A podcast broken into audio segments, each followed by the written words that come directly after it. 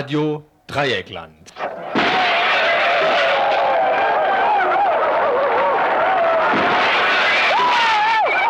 Tagesinfo.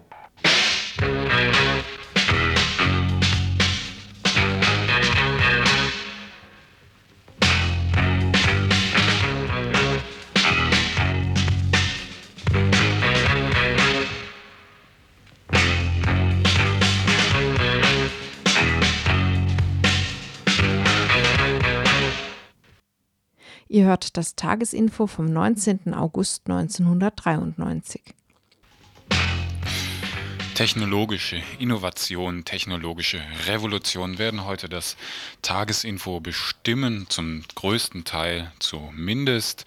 So eben auch, äh, so werden wir sicherlich auch irgendwann mal als popelige kleine Radiostation erst vor 100 Jahren aus dem, ja, nicht ganz 100 Jahren, aus dem Sumpf der ja, hm, Bedeutungs- bzw. noch nicht technischen Realisierbarkeit aufgestiegen, demnächst äh, unter den ja, unter den Augen der Virtual Vision Sport Brille verschwindend. Wer die Brille aufsetzt, diese Brille hat einen farbigen TV-Bildschirm im unteren Feld. Die 140 Gramm schwere Brille ist durch ein Kabel mit einem etwas schwereren Empfangsteil verbunden. Wie bei einem Walkman kann das Empfangsteil am Gürtel befestigt werden. In den USA ist die TV-Brille unterwegs oder am Strand der letzte Schrei. In Deutschland soll das Nasen-TV zum Preis von 2000 Mark zu haben sein.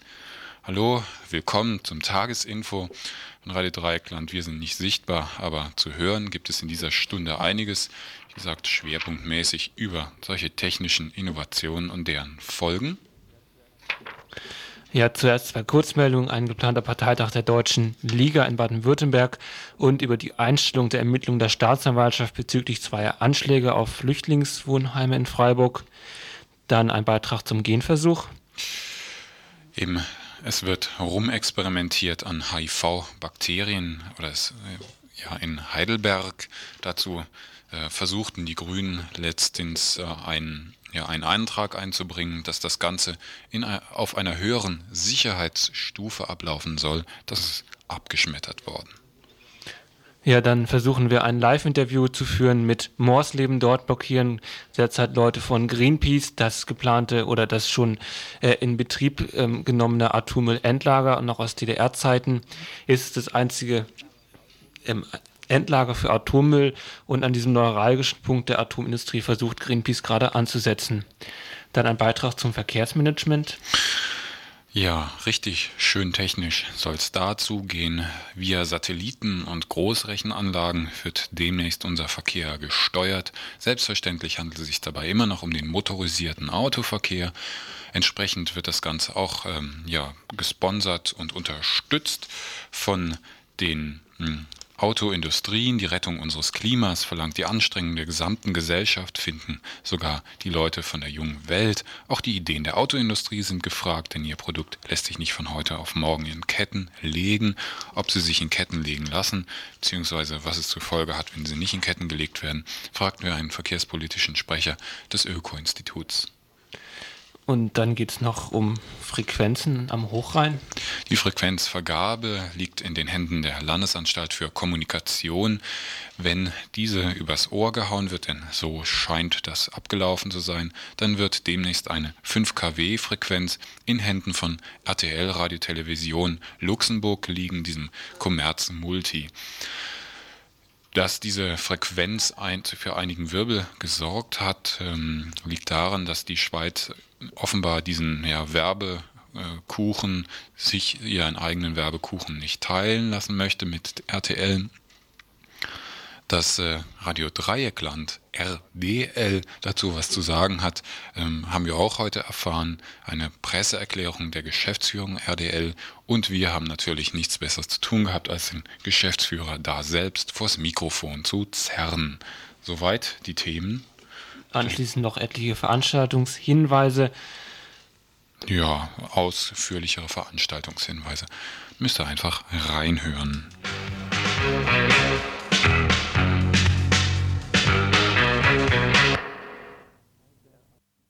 Ihr hört das Tagesinfo vom 19. August 1993. zur ersten Kurzmeldung. Anscheinend soll am Wochenende, am nächsten Wochenende in Baden-Württemberg ein Parteitag der Partei Deutsche Liga für Volk und Heimat stattfinden. Dies teilt uns die Antifa-Gruppe aus Stuttgart mit. Die Deutsche Liga ist gegründet worden, damals in Villingen-Schwenningen, 1991 unter dem Namen Deutsche Allianz Vereinigte Rechte. Ähm, den Vorsitz kommt ebenfalls aus Baden-Württemberg Harald Neubauer. Jürgen Schützinger aus Villingen-Schwenningen und Rudolf Kenzia, alle ehemalige NPD- oder Rap-Leute. Ähm, die Deutsche Liga ähm, steuert in letzter Zeit einen Kurs, der sich immer mehr an die offen rechtsextremen Positionen anschließt. Zum Beispiel ähm, nahmen sie teil am diesjährigen Rudolf Hess-Gedenkmarsch. In ihrem Organ Deutsche Rundschau wurden die Pogrome von Rostock als gesunde und natürliche Regungen in unserem Volk kommentiert und so weiter. Und sie sind auch dadurch bekannt geworden, dass sie diese Kampagne gegen die Roma Niederpamporowa geführt haben. Sie haben ein Kopfgeld auf ihren Kopf in Köln ausgesetzt. Gründe genug, den Parteitag der Deutschen Liga zu verhindern, meint jedenfalls die Antifa-Gruppe Stuttgart. Wo der Parteitag stattfindet, muss wahrscheinlich noch recherchiert werden.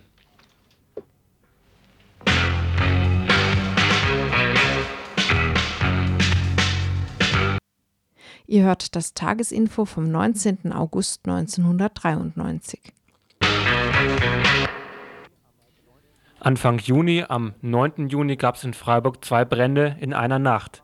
Im Flüchtlingswohnheim Stadtstraße brannte es in der Küche. Über der Küche liegen bewohnte Zimmer, allerdings brannten nur die Küche aus. Am nächsten Morgen waren Spezialisten der Kripo im Dutzend vor Ort. Flüchtlinge zogen aus dem Brand den Schluss, dass es ein Anschlag gewesen sein könnte. Vor dem Brand waren offenbar Leute im Haus gesehen worden, die dort fremd waren und in der gleichen Nacht brannte vor dem Flüchtlingslager am Flugplatz das, Haus eines, äh, das Auto eines Flüchtlings aus. Das Lager St. Christoph war schon mehrmals Ziel von faschistischen Angriffen gewesen. Mal flog ein Brandsatz über den Zaun, mal kontrollierte die Polizei eine Gruppe Rechtsradikaler, die sich in näherer Umgebung nachts versammelt hatte. Nicht nur die Gleichzeitigkeit der beiden Brände ließ also auf einen faschistischen Hintergrund schließen. Nun hat die Staatsanwaltschaft die Ermittlungen eingestellt und zwar, Zitat, weil die Täter nicht ermittelt werden konnten. Hinweise auf ausländerfeindliche Motive haben die Ermittlungen nicht ergeben, soweit die Staatsanwaltschaft in ihrer Pressemitteilung.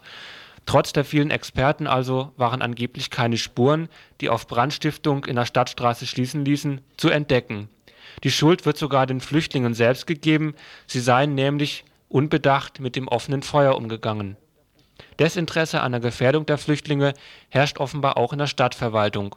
Forderungen, die Sicherheitsvorkehrungen zu verbessern, haben bislang kaum praktische Folgen. Nötig wären in der Stadtstraße Gitter vor den Fenstern, Feuermelder und Telefone in erreichbarer Nähe.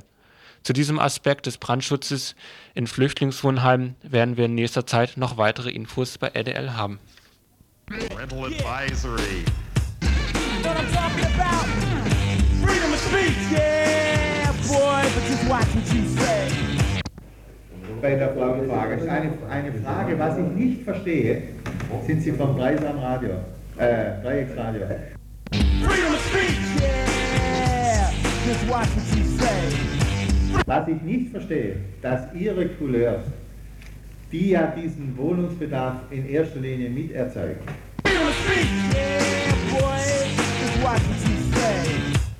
wenn ich jetzt mal sage, die ganze moderne Bewegung, alleinerziehend und so. Daher kommt es da. You have the right to remain silent.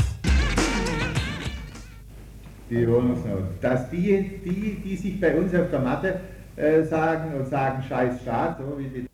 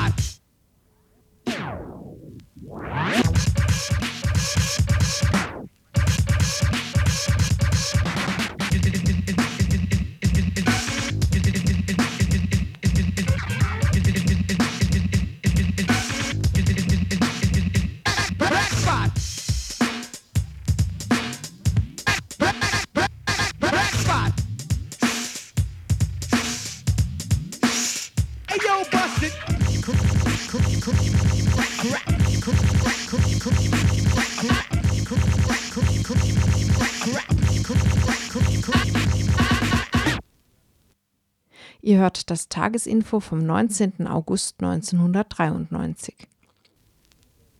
So, wir haben jetzt, wenn alles technisch klappt, ein Interview mit Greenpeace in Morsleben.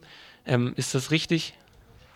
Ja, das ist richtig. Sie, äh, hier äh, vor dem Eingangstor in Morsleben steht unser Büro von Greenpeace. Gut, ähm, vielleicht zu Anfang die Frage, wie die Situation in Morsleben ist. Also Greenpeace ähm, blockiert das Atommüllendlager in Morsleben. Äh, in welcher Form geschieht das? Seit Dienstag früh um 5 Uhr haben wir einen 40-Fuß-Container mit der Aufschrift Atommüllkippe Morsleben, nicht ganz dicht, Herr Töpfer, Greenpeace, in einer Entfernung von sechs, sechs Metern vor dem Haupttor in Morsleben ähm, festgesetzt.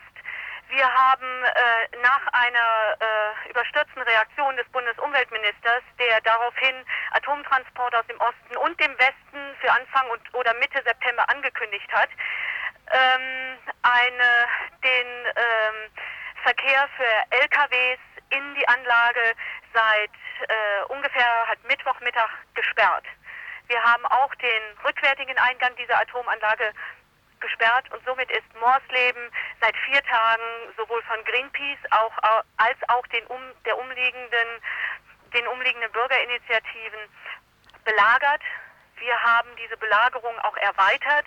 In dem Container befindet sich eine Atomausstellung über die Innenansichten von Morsleben, also das, was heute Filmteams und Fotografen eben nicht mehr sehen können, weil es einbetoniert oder zuzementiert ist unter Tage in 400 4 bis 500 Meter Tiefe. Diese Aufnahmen sind in, äh, in dem Container zu sehen. Wir haben die Atomausstellung erweitert durch Ausstellungen über Uranabbau und Alternativenergien. Wir haben eine Green Team Ausstellung jetzt mitten auf dem Parkplatz und die Bürgerinitiativen sind hier vertreten mit Infoständen. Das heißt, wir haben also mittlerweile den Parkplatz unter Beschlag genommen und haben auch vor, diese ganze Belagerung über das Wochenende bis hin in die nächste Woche zu halten. Aber die Belagerung bezieht sich jetzt nur auf mögliche LKWs, die ankommen und nicht auf den normalen Betrieb des Endlagers. Wir haben den normalen Betrieb des Endlagers, soweit wir das beurteilen, können im Höchstfalle minimal gestört. Die Arbeiter haben freien Zugang zur Anlage. Ähm, es haben auch PKWs freien Zugang zur Anlage und wir haben Wert darauf gelegt, dass besonders die Fluchtwege und Feuerwehreinsätze und Sicherheitseinsätze möglich sind. Das heißt, die Polizei kann sogar mit einem äh, VW-Bus durchfahren und äh, nachdem es äh, hier zu äh, äh, halt Kampagnen in den Medien gekommen ist, dass Greenpeace die Sicherheit der Arbeiter gefährdet, haben wir eindeutig vor der Polizei und auch dem äh, der Grubenwehr, dem Berg, dem zuständigen Bergamt, äh, so wie wir meinen, die äh, Sicherheit nachgewiesen. Wir haben äh, halt genau vorgeführt, dass wir unseren Container innerhalb von fünf Minuten so schnell, wie wir ihn vors Tor geschafft haben, auch im Fall eines Feuerwehreinsatzes wegschaffen können. Mhm. Wir haben auch gezeigt, dass es jederzeit möglich ist, den LKW, der den rückwärtigen Eingang hat, blockiert, innerhalb von Sekunden zurückzuziehen. Dies, wir haben die Einfahrt freigemacht für eine Firma, die äh, eine externe Firma, die nichts mit dem Endlager zu tun hat. Ähm, ja, ähm, vielleicht können Sie noch mal was zu den politischen Reaktionen auf die Blockade sagen, denn das ist ja wohl der Hauptsinn. Es gab Reaktionen vom Bundesumweltminister Töpfer, der gesagt hat, Morsleben sei sicher, Morsleben sei legal und Morsleben werde zum Bundesendlager ähm, umfunktioniert. Ähm, ist das in Ihrem Sinne gewesen? Das war natürlich nicht in unserem Sinne. Herr Töpfer hat ziemlich hart reagiert, indem er nämlich einfach entgegen unserer Angaben behauptet hat, das Endlager sei sicher. Wir haben äh, Umweltminister Töpfer wiederholt mit äh, äh, fundierten Fragenkatalogen aufgefordert, die grundsätzliche Grubensicherheit von Morsleben nachzuweisen. Dies hat er nicht getan. Er behauptet immer, dass Nachweise erbracht worden sind und versäumt zu sagen, dass er lediglich alte DDR-Daten nochmal nachrechnen lässt und im Prinzip eben neu bewerten lässt. Die einzigen Untersuchungen, die notwendigen Untersuchungen, was selbst der Betreiber sagt, sind seit 1991 nur von einem Wissenschaftler des Bundesamtes für Strahlenschutz des Betreibers äh, angegangen worden. Und dieser, dieser Wissenschaftler, das ist Professor Herrmann, äh, hat im Auftrage des Betreibers Zuflüsse aus dem Deckgebirge festgestellt.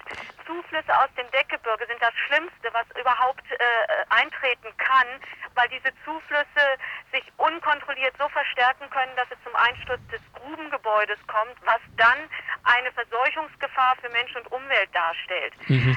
Gehen Sie jetzt davon aus, dass ähm, jetzt aus sicherheitstechnischen Gründen oder auch im Streit mit dem Umweltminister von Sachsen-Anhalt, der sich ja gegen Töpfer gestellt hat, eventuell äh, schon politisch was zu machen sei, dass die Anlage stillgelegt wird oder ist es zu optimistisch? Wir hoffen, dass wir einer Stilllegung äh, Schrittchen für Schrittchen näher kommen, was jetzt in der vergangenen Woche, ich denke auch sehr beeinflusst von der Greenpeace äh, von der Greenpeace, von den Greenpeace Aktivitäten hier vor Ort und der Reaktion der Bevölkerung und der Medien, ist, dass der Streit zwischen den zuständigen äh, den zu, zuständigen äh, atomrechtlichen Behörden in Sachsen-Anhalt und der Bundesregierung im Hinblick auf äh, die die Nutzung des Endlagers als Bundesendlager voll entbrannt ist, hinter den Kulissen ist der Teufel los. Es sind alle diejenigen eingeschaltet, die überhaupt einzuschalten sind, sowohl Sozialministerium, Umweltministerium und Wirtschaftsministerium in Sachsen-Anhalt. Auf der Bundesebene ist es das Wirtschaftsministerium, das Umweltministerium und das Justizministerium, die sich hinter den Kulissen jetzt auseinandersetzen müssen über die rechtliche und grundsätzliche Sicherheitssituation. Und mhm. ich hoffe, dass wir in den nächsten Tagen noch einiges an Reaktionen auch hier vor Ort endlich erleben werden. Denn äh, das, was wir hier ausgelöst haben, kriegen wir immer nur über die Medien noch mit. Wir würden uns wünschen, dass äh, sowohl Herr Raus wie Herr Töpfer mal hier vom Endlager erscheinen und mal grundsätzlich Rechenschaft abgeben über das, was sie bisher tun.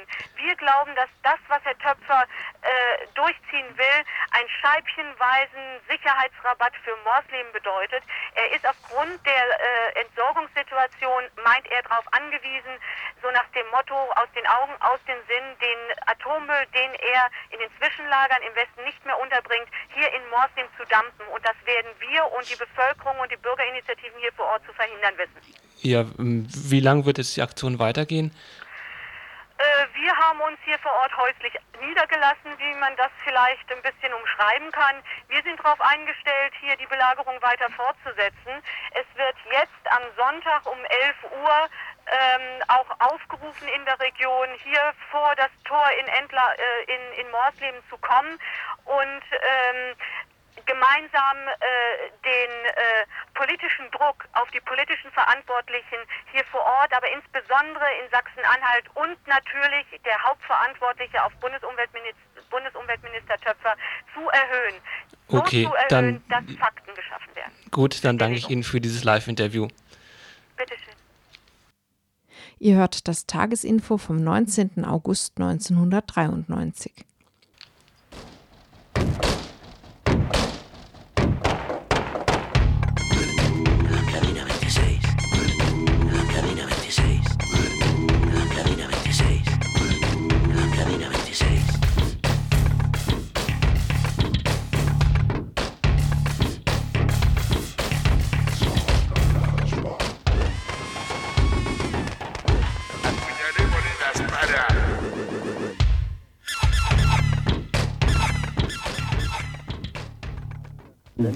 Das Regierungspräsidium Heidelberg hat einen Widerspruch der Grünen im Landtag zu einem gentechnischen Experiment mit HIV-Viren, also AIDS-Viren, am Deutschen Krebsforschungszentrum zurückgewiesen. Ich habe jetzt am Telefon Beatrix Tapeser vom Öko-Institut.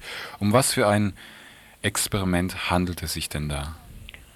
Es handelte sich in diesem Fall um die Genehmigung für ein Sicherheitslabor der Stufe 3 wo mit äh, HIV-Viren experimentiert werden sollte, und zwar in der Form, dass äh, diese Viren oder Teile davon mit Teilen von anderen Viren kombiniert werden sollten, um bestimmte Funktionen der Hüllproteine, unter anderem der HIV-Viren, entschlüsseln zu können. Die Grünen forderten ähm, für dieses Vorhaben eine höhere Sicherheitsstufe. Sie beriefen sich dabei auf ein wissenschaftliches Gutachten des Öko-Institutes, das von dir erarbeitet wurde. Da wurde ein hohes Risikopotenzial bescheinigt. Was heißt denn das? Was kann denn da passieren? Was also das heißt in diesem Fall, dass äh, die Möglichkeit besteht, bei den äh, Versuchen, die dort geplant sind, dass ähm, veränderte Viren, also Kombinationsviren, will ich das mal nennen, entstehen können, die dann vielleicht auch äh, veränderte Infektionswege, also nicht nur jetzt über äh, zum Beispiel Blutaustausch oder über Blutkontakt, sondern als äh, schlimmste Möglichkeit dann auch über die äh, Luftwege zum Beispiel erwerben können oder halt äh, Viren, die auch andere Zellen befallen können, also weil eigentlich der HIV-Virus ja erstmal auf die Zellen des Immunsystems äh, beschränkt ist und damit äh, auch andere Erkrankungsrisiken entstehen können. Das soll heißen, dass äh, eben wenn diese Viren ungewollt aus äh, diesen Laboren, also wenn solche Kombinationen entstehen und äh, äh, dann diese so entstandenen Viren sicherlich natürlich ungewollt aus dem Labor herauskommen, dass dann auch äh, für Dritte ein äh, Risiko der Infektion natürlich besteht. Nun wurde innerhalb der ähm, AIDS-Forschung schon des Öfteren moniert, dass einige Projekte eher in Richtung Prestigeobjekte abgleiten, denn wirklich eher so ein, ja, ein konkretes, ein konkretes Interesse, konkreten Nutzen gebracht haben. Die Behörde in, sieht in diesem Fall ein dringendes öffentliches Interesse. Wie ist denn deine Einschätzung zu diesem Projekt? Also dieses dringende öffentliche Interesse speziell an diesen Versuchen kann ich eigentlich äh, nicht feststellen. Es gibt sicherlich natürlich ein dringendes öffentliches Interesse an äh, Forschung, die es ermöglicht, äh, dass der HIV-Virus wirkungsvoll bekämpft werden kann oder die AIDS-Erkrankung nicht entsteht. Aber äh, die Experimente müssen sich ja einordnen in äh, Szenarien, wo halt die möglichen Erfolge gegenüber äh, den möglichen oder den Risiken abgewogen werden. Und diese äh, ja, Nutzen-Risiko-Abwägung scheint mir in diesem Fall äh, nicht adäquat durchgeführt und ich würde eben eher sagen, hier besteht eher ein dringendes öffentliches Interesse dahingehend, dass äh, dort höhere Sicherheitsvorkehrungen äh, verwirklicht werden, damit nicht äh, die Öffentlichkeit oder eben auch die Beschäftigten, weil das sind ja die ersten, die da äh, mit diesen veränderten äh, Viren äh, in Kontakt kommen können, nicht einem erhöhten Risiko ausgesetzt sind. Vielleicht nochmal den Blick auf gentechnische Experimente allgemein. Das ist ja ähm, immer wieder ja so dieser Knackpunkt zwischen dem ja den Interessen der Betreiber solcher Institute und meinetwegen auch der dahinterstehenden Forschungsinstitute ja und den Leuten, die ja Folgen befürchten, Folgen, die eigentlich in keinster Weise abschätzbar sind. In dem Fall ist es natürlich besonders eklatant, weil damit auch Menschenleben konkret gefährdet sind. Kannst du in irgendeiner Weise erkennen, dass die ja, Jahre der Diskussion um die Risiken der Gentechnologie in irgendeiner Weise gefruchtet haben? Also im Moment muss ich da eher ein etwas resigniertes Fazit ziehen, weil ja auch mit der äh, Novellierungsdebatte äh, Gentechnikgesetz, die schon seit einiger Zeit läuft und die ja auch schon ihren konkreten Niederschlag in einem veränderten Entwurf zu einem Gentechnikgesetz im Bundestag gefunden hat, eher dahin geht, Sicherheitsmaßnahmen zurückzuschrauben, äh, ähm, Sicherheitsauflagen zu lockern. Und dass sich momentan da eher die durchgesetzt haben, die weniger, weil sie Risiken in Frage stellen, das tun sie auch, aber mehr aus den Gründen, so nach dem Motto, der Wirtschaftsstandort äh, Bundesrepublik muss komme, was wolle, äh, äh, konkurrenzfähig gehalten werden, meinen, das auf diesem Wege erreichen zu können, indem sie Sicherheitsauflagen und ähnliches äh, zurückschrauben. Das halte ich für eine fatale Entwicklung, muss ich sagen, weil ich glaube, irgendwann werden wir dafür die Zeche zahlen müssen. Lässt sich dieses Projekt jetzt noch auf irgendeine Weise kippen? Äh, kippen lässt es sich natürlich in dem Sinne nicht, weil das Gentechnikgesetz sieht kein Verbot gentechnischer Experimente vor. Das Einzige, was erreicht werden könnte, ist eben, dass die höheren Sicherheitsauflagen, also die höchste Sicherheitsstufe, die das Gentechnikgesetz überhaupt vorsieht, in diesem Fall verwirklicht werden müsste oder nur unter den Bedingungen gearbeitet werden dürfte. Dazu müsste aber gegen diesen Widerspruch äh, beziehungsweise den angeordneten Sofortvollzug der Behörde geklagt werden. Und das ist natürlich erstmal ein ungewisser Ausgang, wie dann die Gerichte äh, ja den Argumenten folgen, respektive welchen Argumenten sie folgen. Und das wird dann nicht mehr gemacht jetzt? Das ist im Moment äh, nach meinem Kenntnisstand noch nicht entschieden, ob man sozusagen jetzt auch den Gerichtsweg geht oder aber äh, es so stehen lässt, wie es im Moment entschieden ist. Ihr hört das Tagesinfo vom 19. August 1993.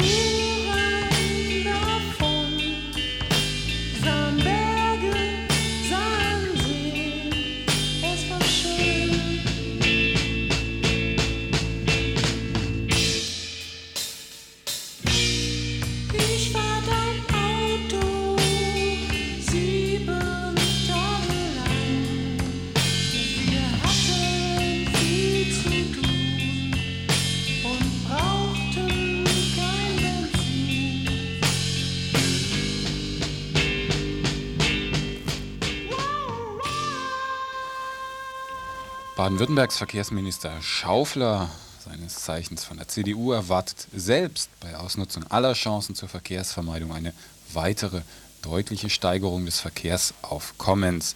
Also, das heißt, äh, bis zum Jahr 2010 müsse mit einer Zunahme des Personenverkehrs um 20 Prozent und des Güterverkehrs um 50 Prozent im Land gerechnet werden. Ich habe jetzt am Telefon Arne Lührs. Du bist Verkehrsexperte beim Öko-Institut. Was sind denn das äh, für Steigerungen? Sind die ähm, realistisch? Wie geht dieser Herr an diese Steigerungsraten heran? Ja, die Steigerungsraten sind mit Sicherheit realistisch. Wir haben in den letzten Jahren eine explosionsartige Zunahme des Verkehrs erlebt und es ist davon auszugehen, dass sich das auch weiterentwickeln wird, äh, solange nicht gegengesteuert wird. Das ist eines der größten Probleme, dass viel zu wenig gegengesteuert wird. Äh, der Verkehr entwickelt sich ungehemmt. Selbst die Kosten, die ja vielleicht wirksam sein könnten, äh, sinken real, sodass man also von daher mit wesentlich mehr Verkehr rechnen muss gegenüber heute. Kommen wir mal zu den Chancen, die ergriffen werden. Da haben wir zum Beispiel auch jetzt demnächst am 26. Ähm, September den autofreien Sonntag. Da haben wir noch diverse andere Geschichtchen, die so momentan laufen, so nach dem Muster steig um, sei äh, intelligent, steig um und so. Das sind die Chancen, die momentan ergriffen werden. Deines Erachtens ausreichend? Vermutlich nicht. Ja, ganz und gar nicht. Also das kann man äh, ganz platt so kommentieren. Äh, es ist einfach so, dass der Straßenverkehr in einem Geldsegen sich sonnen kann während andere Verkehrsarten eher äh, kurz gehalten werden. Die finanziellen Mittel steigen nicht in dem Maße, wie es notwendig wäre, ob das nun im ÖPNV ist oder zum Beispiel auch für den für das zu Fuß gehen oder den Fahrradverkehr. Da wird äh, sehr viel, wird sehr äh, wenig eigentlich ausgegeben. Also beim ÖPNV ist es so, dass die großen Städte wohl Geld bekommen und auch investieren, aber auf die ganze Fläche betrachtet ist das viel zu wenig. Und das sieht man vor allem an der Eisenbahn, die eben überhaupt nicht mithalten kann. Außerhalb dessen, des ICE-Verkehrs äh, sieht es einfach sehr schlecht aus und das wird sich auch in der nächsten Zeit nicht ändern. Äh, durch EG-Verordnungen und auch ähm, Aktivitäten aus Bonn muss man sagen, dass die verfügbaren Mittel für den Nahverkehr nicht in dem Maße steigen, wie es nötig wäre. Und dass zum Beispiel Betriebskosten, die nun mal anfallen im Nahverkehr, äh, bis heute noch nicht sinnvoll getragen werden können. Das sind eigentlich Kosten, die freiwillig übernommen werden von den Kommunen und von daher auch immer ja, reduzierbar sind, weil es keine Verpflichtung gibt, den ÖPNV zu machen. Du hast das sehr vorsichtig ausgedrückt. Äh, gerade bei der Bahn bahnt sich ja auch eine Katastrophe an, wenn dieselbe beispielsweise die gesamten ja, so Kleinstrecken ja, stilllegt, beziehungsweise auf die Kommunen abwälzt. Ja, mit Preissteigerungen beim, äh, beim ÖPNV ist ja auch zu rechnen demnächst wieder.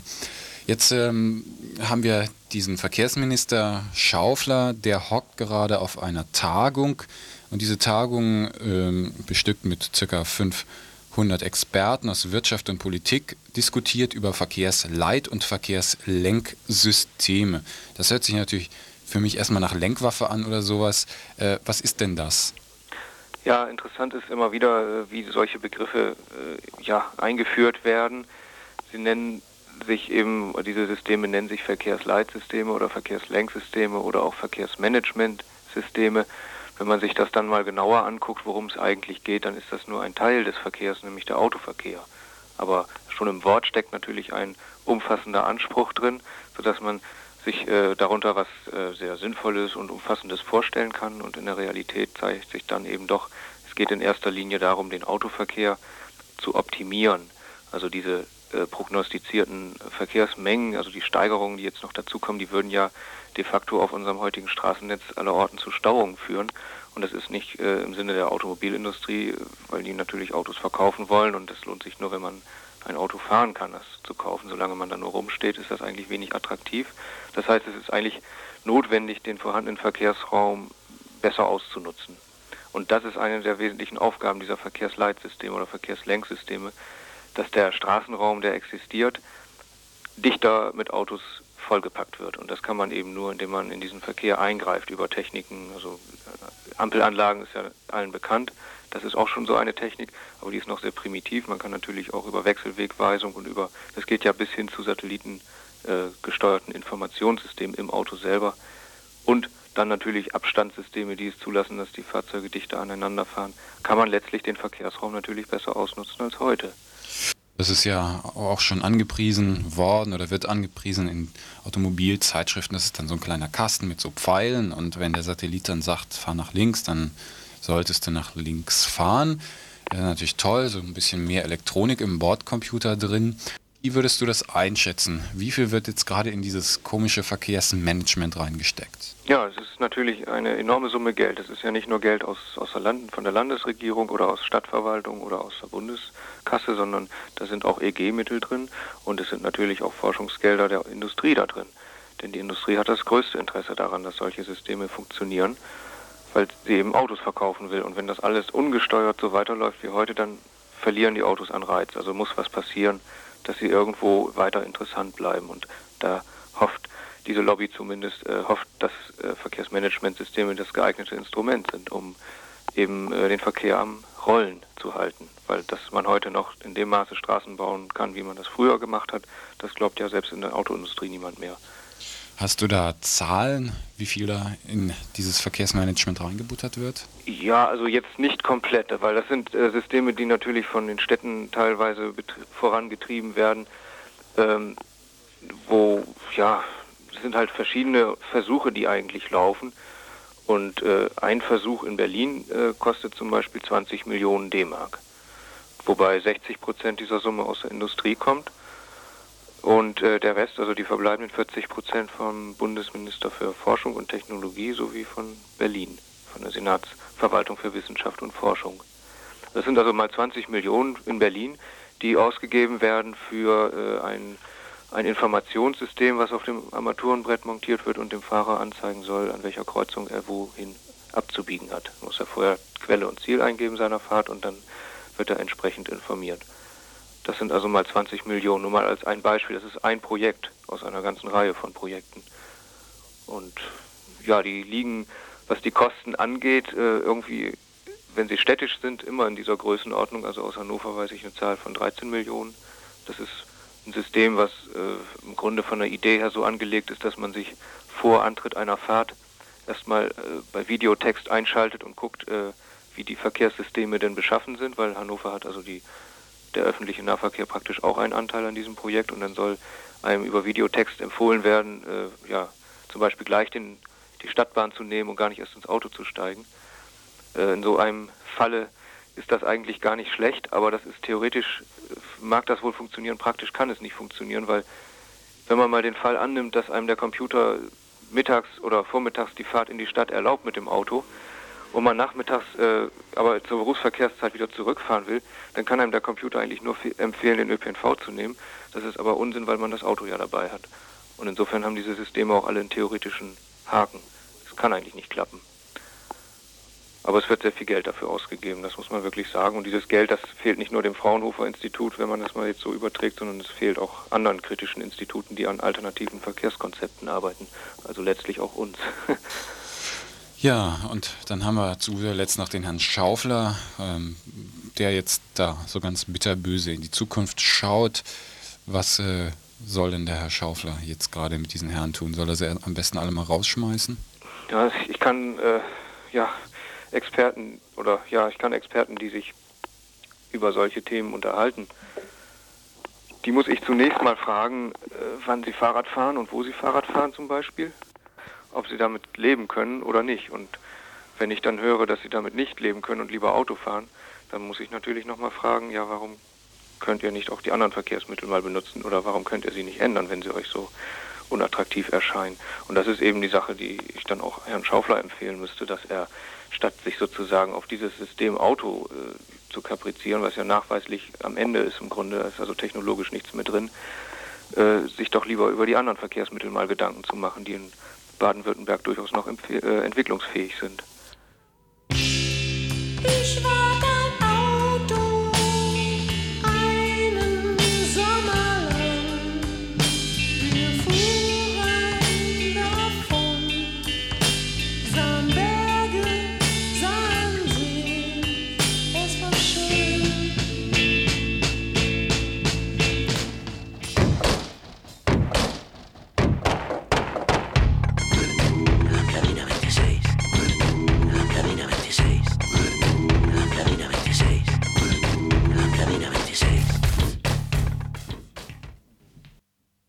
Ihr hört das Tagesinfo vom 19. August 1993. Radiotelevision Luxemburg, kurz RTL, beansprucht seit kurzem eine Frequenz, die auf dem, von dem Sendemast St. Krishona dann ausgestrahlt wird. Dieser liegt auf Schweizer Territorium. Darum gab es jetzt in der letzten Zeit ziemlich viel Wirbel. Auch die Schweiz meldete sich zu Wort, meldete Bedenken an, dass RTL ihnen den Markt kaputt machen würden. Kurz, dieser Wirbel, in diesen Wirbel hat sich jetzt auch die Geschäftsführung von Radio Dreieckland eingeschaltet mit einer Presseerklärung, mit einer Pressemitteilung. Michel, findest du denn diesen Wirbel verständlich? Den Wirbel finde ich schon verständlich. Weniger um die Frage, ob die Schweizer, ob diese äh, Frequenz dann überhaupt beansprucht werden kann äh, auf Schweizer Gebiet. Das ist vollkommen irrelevant. Also was die Badische da berichtet, das ist allenfalls eine Randanekdote. Aber ein Wirbel ist berechtigt insofern, dass auf einmal auf äh, diese Frequenz RTL kommt. Denn 1987 äh, sind dort ganz andere genehmigt worden, haben eine Lizenz erhalten. Und das eigentlich Skandalöse an diesem ganzen Vorgang ist, dass auf einmal statt Radio Dreiländereck, statt Radio Regio, statt Radio Megahertz, die damals eine gesplittete Entscheidung bekommen haben, auf einmal jetzt RTL beansprucht, dort senden zu können. Das ist der eigentliche Skandal und die Hintergründe dazu. Das ist skandalös. Wenn ich mich daran erinnere, das Lizenzierungsverfahren von Radio Dreieckland, das war ja ziemlich rigide. Damals äh, sollten uns ja oder wurden uns ziemlich viele Stolpersteine in den Weg gelegt. Ähm, das scheint ja jetzt hier für RTL ziemlich glatt gegangen zu sein. RTL ist gar nicht lizenziert worden, sondern RTL hat den exemplarischen Weg gewählt, der eigentlich gar nicht gesetzlich vorgesehen ist, sondern sogar gesetzlich verboten ist. RTL hat sich einfach die Gesellschafter gekauft. Das heißt, RTL hat die Gesellschafter von Radio Dreiländereck, Radio Regio ausgekauft, ist zur LFK hingegangen, hat gesagt, also die Lizenz geht noch bis Ende 1994, jetzt wollen wir mal anfangen zu senden.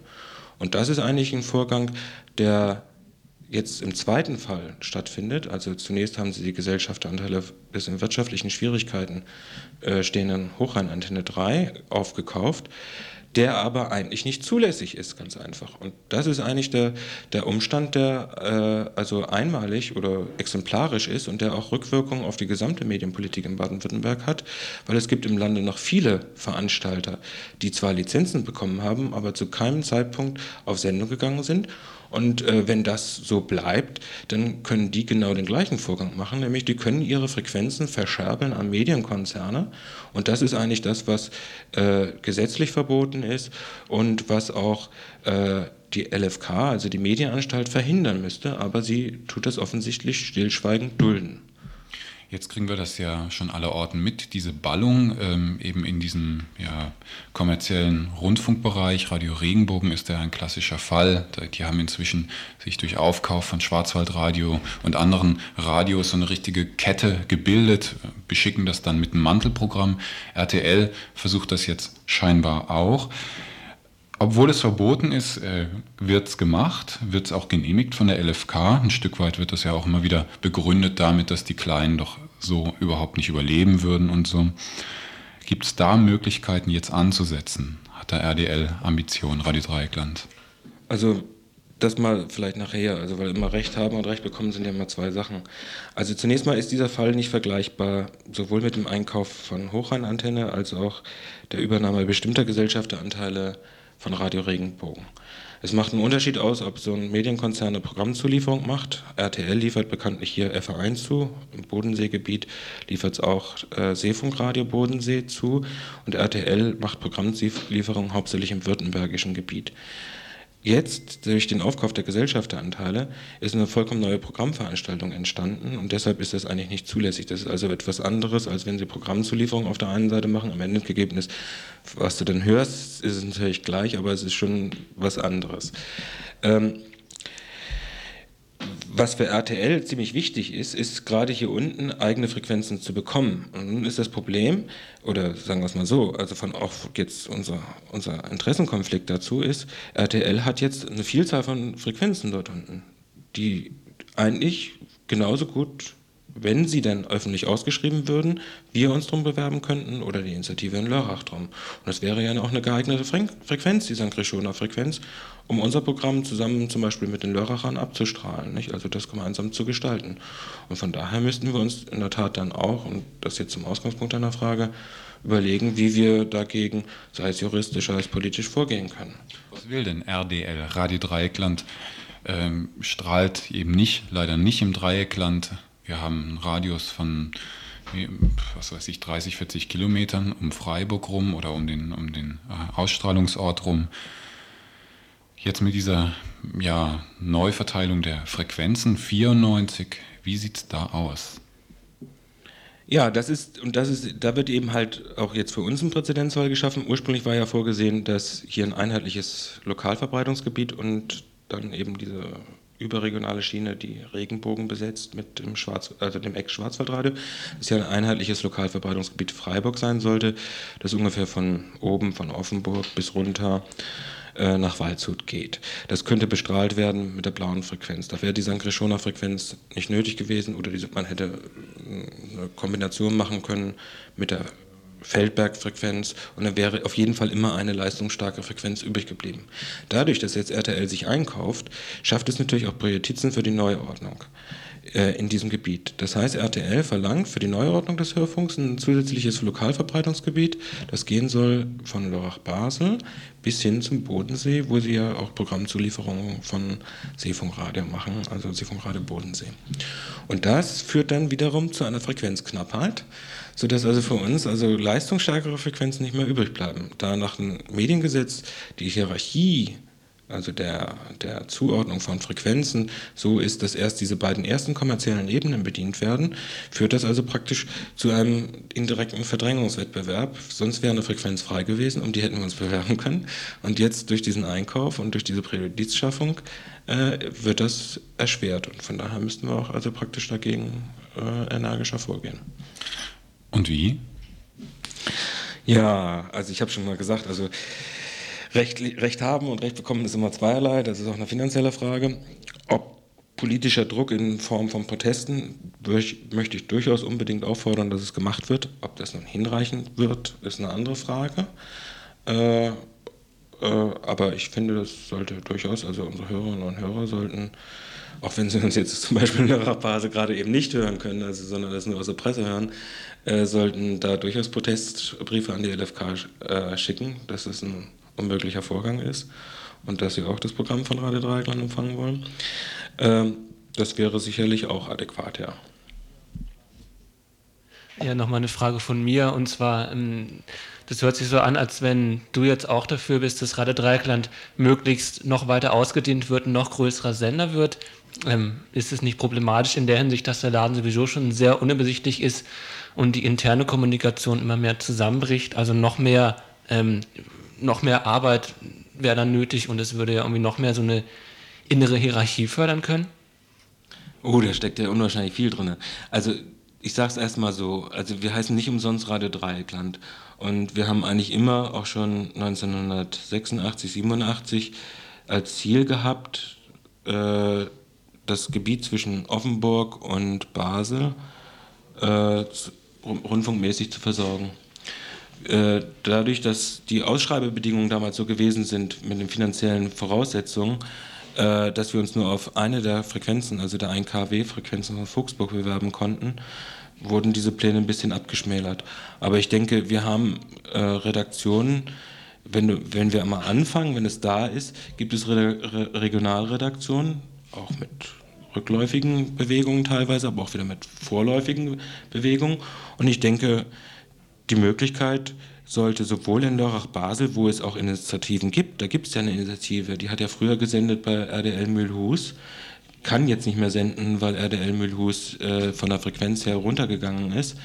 Äh, aber die Leute gibt es ja. Es gibt die interessierten Kräfte, die sowohl als Fenster, also als, als Gruppe in RDL Mühlhus gesendet haben und es gibt sicherlich noch mehr Interessenten dabei, die nur in so einer Programmveranstaltung wie der von RDL äh, praktisch auch ihre Sendezeit bekommen. Und das gleiche gilt auch in Richtung Norden, meine ich. Dass es natürlich auch verbunden ist mit Kommunikationsproblemen, das ist vollkommen richtig.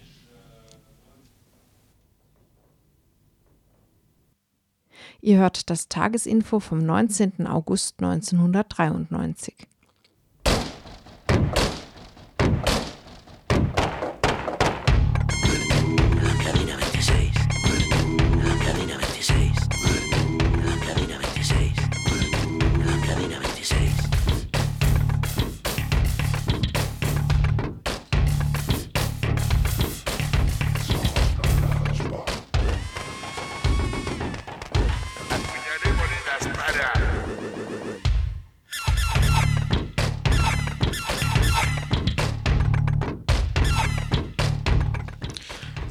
zu den Veranstaltungshinweisen.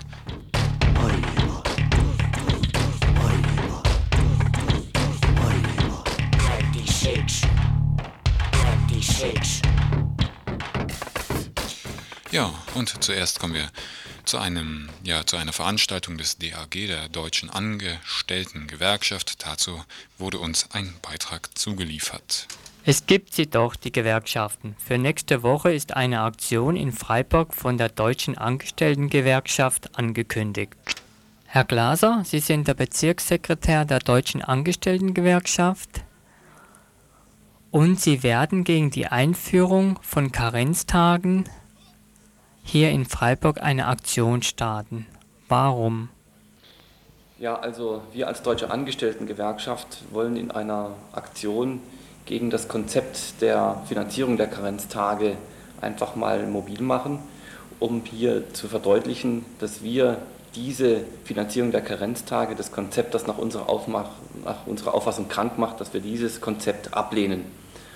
Und dazu werden wir äh, die Bevölkerung in Offenburg, in Lahr, in Freiburg und in Lörrach an zwei Tagen nächster Woche auf eine mehr oder weniger spektakuläre Weise aufmerksam machen. Gegen die Karenztage wenden wir uns deswegen, weil wir nicht einsehen können, dass im Prinzip die Kranken, nämlich die ja dann für den Fall der Krankheit eben keine Gehaltsfortzahlung bekommen, dass die Kranken die Pflegebedürftigen finanzieren sollen. Das kann also kein Sinn und Zweck der Pflegeversicherung sein und deswegen wird dieses Konzept auch von uns abgelehnt. Der Deutsche Gewerkschaftsbund wird am 6. September in Bonn aktiv. Sind Sie daran beteiligt? Die Deutsche Angestelltengewerkschaft ist nicht Mitglied im Deutschen Gewerkschaftsbund und deswegen sind wir an dieser Aktion nicht beteiligt. Aber selbstverständlich ist es klar, dass wir in dieser Frage eine Sprache sprechen und dass wir eben alle Maßnahmen bekämpfen werden, bei denen es darum geht, dass Arbeitnehmerrechte bestritten werden, gestrichen werden und dass insbesondere bei der Lohnfortzahlung und bei der Gehaltsfortzahlung im Krankheitsfall ein Recht, das die Angestellten schon seit dem Jahre 1861 haben, dass wir uns natürlich in diesem Falle ganz besonders mit Aktionen dagegen wehren werden. Sind die Aktionen auch als Streiks zu sehen? Handelt, sondern es ist einfach eine Aktion, mit der wir die Bevölkerung, die betroffenen Arbeitnehmer auf die Problematik darauf aufmerksam machen wollen, dass eben wir das Konzept der Karenztage eben zur Finanzierung der Pflegeversicherung strikt ablehnen. Und äh, sollte die Bundesregierung auf ihrem Kurs weitermachen und hier nicht zu einer anderen Einsicht gelangen, diese Pflegeversicherung anders zu finanzieren, dann ist es heute schon, steht es heute schon fest, dass wir als DRG gegen dieses Gesetz Verfassungsklage erheben werden. Äh, jetzt noch zu der Aktion hier in Freiburg noch kurz. Können Sie uns sagen, wann das stattfindet? Also es soll ja spektakulär sein und deswegen sollen, wollen wir uns auch noch eine kleine Überraschung vorbehalten, wie das Ganze über die Bühne gehen wird. Wir werden also mobil in der Freiburger Fußgängerzone an diesem Dienstagmorgen unterwegs sein und wir werden um 11 Uhr auf dem Rathausplatz stehen und ich würde einfach jedem vorschlagen, der da Interesse hat, einfach vorbeizukommen und sich das anzuschauen. Ihr hört das Tagesinfo vom 19. August 1993.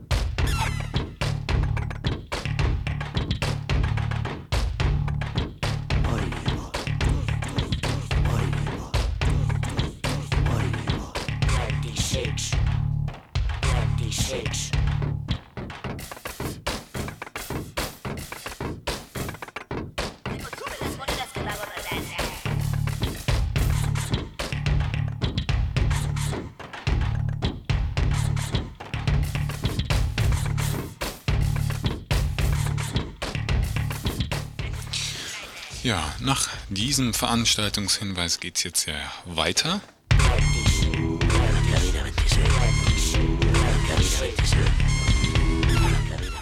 Für Sonntag möchte ich gleich was sagen. Auf dem äh, Stühlinger Kirchplatz. Nein, bin ich, ist das jetzt richtig? Nein, oder äh, es ist, glaube ich, sogar bei diesem Wasserhahn, auf jeden Fall in diesem Stühlinger Bezirk, da müsst ihr euch dann nochmal genauer umschauen, gibt es am Sonntag ab 3 das Spiel ohne Grenzen. Genaueres weiß ich nicht. Es handelt sich dabei offenbar um so eine Art Sozialkontaktspiel äh, mit ganz vielen Leuten, mit Raufereien und so weiter.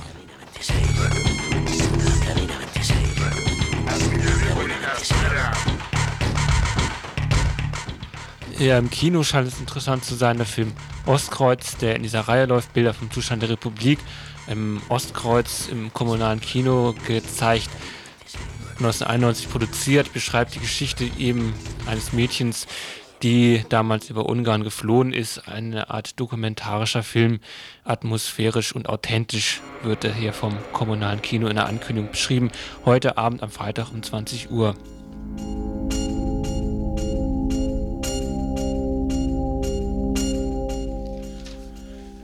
Ja, ein weiterer Film im kommunalen Kino ist, äh, er läuft meines Wissens nur einmal. Koyaanisqatsi, Philipp Glass äh, hat äh, die Musik dazu geschrieben. Der läuft am Samstag um 18 Uhr und am Sonntag um 20 Uhr im kommunalen Kino Urachstraße. Also doch zweimal.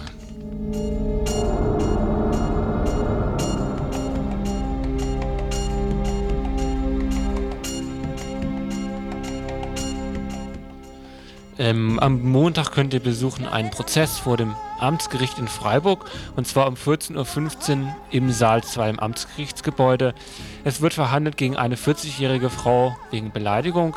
Sie soll am 27. Oktober letzten Jahres in Freiburg einen Mann mit den Worten Judenschwein unter Hitler wärst du vergast worden beleidigt haben. Diese Frau steht vor Gericht am Montag im Amtsgerichtsgebäude im Saal 2 in Freiburg um 14.15 Uhr.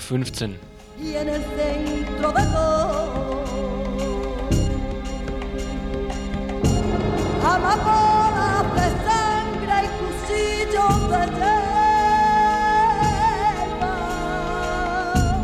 animales de piedra y montaña. Ja, da uns weitere interessante Veranstaltungen gerade nicht unter die Finger gekommen sind, kündigen wir jetzt an, welche Themen am Montag im Info gesendet werden. Und zwar einmal das Thema Neues Deutschland, bald ohne Neues Deutschland. Vergangenen Montag begann der Prozess, den die Treuhand gegen die ostdeutsche Tageszeitung Neues Deutschland aus Berlin führt. Die Treuhand will von der sozialistischen Tageszeitung 15,5 Millionen D-Mark sehen. Hätte sie mit ihrer Forderung Erfolg, wäre dies das Ende des neuen Deutschland. Hintergründe in einem Interview mit ND-Geschäftsführer Wolfgang Spiekermann. Großer Lauschangriff. Wenngleich Details innerhalb der politischen Klasse noch strittig sind, der Grundgesetzartikel 13, der die Unverletzlichkeit der Wohnung garantiert, soll auf jeden Fall eingeschränkt werden. Abhöraktionen in Arbeits-, Geschäfts- und Privaträumen sollen legalisiert werden. Der Polizeistaat aller George Orwell steht bevor. Hintergründe dazu in einem zweiten Beitrag im Montagsinfo. In einem dritten Beitrag geht es nach Rostock ein Jahr danach. Am 22. August 92 versuchten mehrere hundert Jugendliche, bewaffnet mit Molotow-Cocktails, Steinen und Feuerwerkskörper, die Zast in Rostock-Lichtenhagen zu stürmen. Zwei Tage später brannte die Zast. Nochmal zwei Tage später war Lichtenhagen ausländerfrei. Der Rostocker Literaturwissenschaftler Wolfgang Gabler zieht ein Jahr später Bilanz. Rostock ein Jahr danach. Und als viertes Thema Machtkampf in Moskau. Die Auseinandersetzungen zwischen Präsident Jelzin und dem russischen Parlament halten an. Am Jahrestag des gescheiterten Putsches vom August 91 demonstrierten 5000 Menschen gegen Jelzins Politik der Privatisierung und Einführung der Marktwirtschaft. Grund für uns, nochmals einen Blick auf den Augustputsch von 91 und die aktuelle politische Situation in Russland zu werfen. Außerdem ist geplant ein Bericht vom Aktionstag in Bischofferode, der ja am morgigen Samstag stattfinden wird. Außerdem eine Vorschau auf das zweite Infoladen Open Air was am Samstag in einer Woche am 27. und 28. August in Tübingen stattfinden wird mit einem umfangreichen, auch inhaltlichen Programm sowie weitere Kurzmeldungen. Ja, das alles wird dann am Montag um 18 Uhr zu hören sein. Wenn ihr da genauer wissen wollt, welche Themen da genau kommen werden, könnt ihr nochmal am Montag in der aktuellen halben Stunde reinhören. Die aktuelle halbe Stunde wird immer gesendet ähm, mittags, an Wochentags am Mittag von 12 Uhr bis 12 Uhr 30. Ja. Und dann noch einmal 15.30 Uhr bis 16 Uhr. Da könnt ihr das dann nochmal näher hören, was da alles recherchiert, also ja, das, Ta das Tagesinfo am Montag recherchiert. Bleibt hier noch äh, zu klären, wer verantwortlich war für das, was ihr eben gehört habt. Das war der Christoph und der Egon. Ja, eben dann. Montag geht's weiter mit einem neuen, ganz niegelnagelneuen Tagesinfo von Radio Dreieckland.